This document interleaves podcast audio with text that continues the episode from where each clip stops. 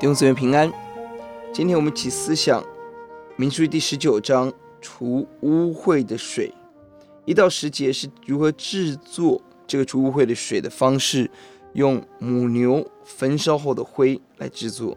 十一到十二是使用除污秽水的方式。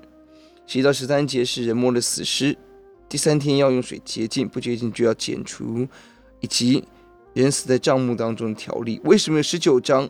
主要因为十六到十八章充满了许多死亡的记载，十六章可拉党的死亡，以及一万四千七百个人死于瘟疫；十七章十到十三他们恐惧死亡；十八章也强调触犯律法会招来死亡，而这些死亡必须要接触死尸，造成礼仪上的不洁，如何处理？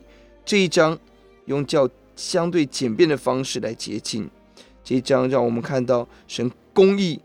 圣洁的刑罚的背后，神仍然以怜悯为念，要怜悯我们。第四节提醒我们，祭司以利亚撒要用指头沾着牛的血，向会幕前面弹七次。十八节说，必当有一个洁净的人拿牛膝草沾在这水中，把水洒在帐篷上和一些器皿，并帐幕内的众人身上，又洒在摸了骨头或摸了被杀、被摸了致死和摸了坟墓的那人身上。母牛的血要弹在会幕前，代表重新恢复与神的关系。血代赎使我们得着赦免，而母牛灰制作的除罪水要洒在人和器皿身上，代表人的洁净。这个经文让我们看到一个重要的观念：人与神重新的连接是整个除罪水的关键。让我们看到，我们因着血与神和好。而水洒在我们的身上，代表着救赎。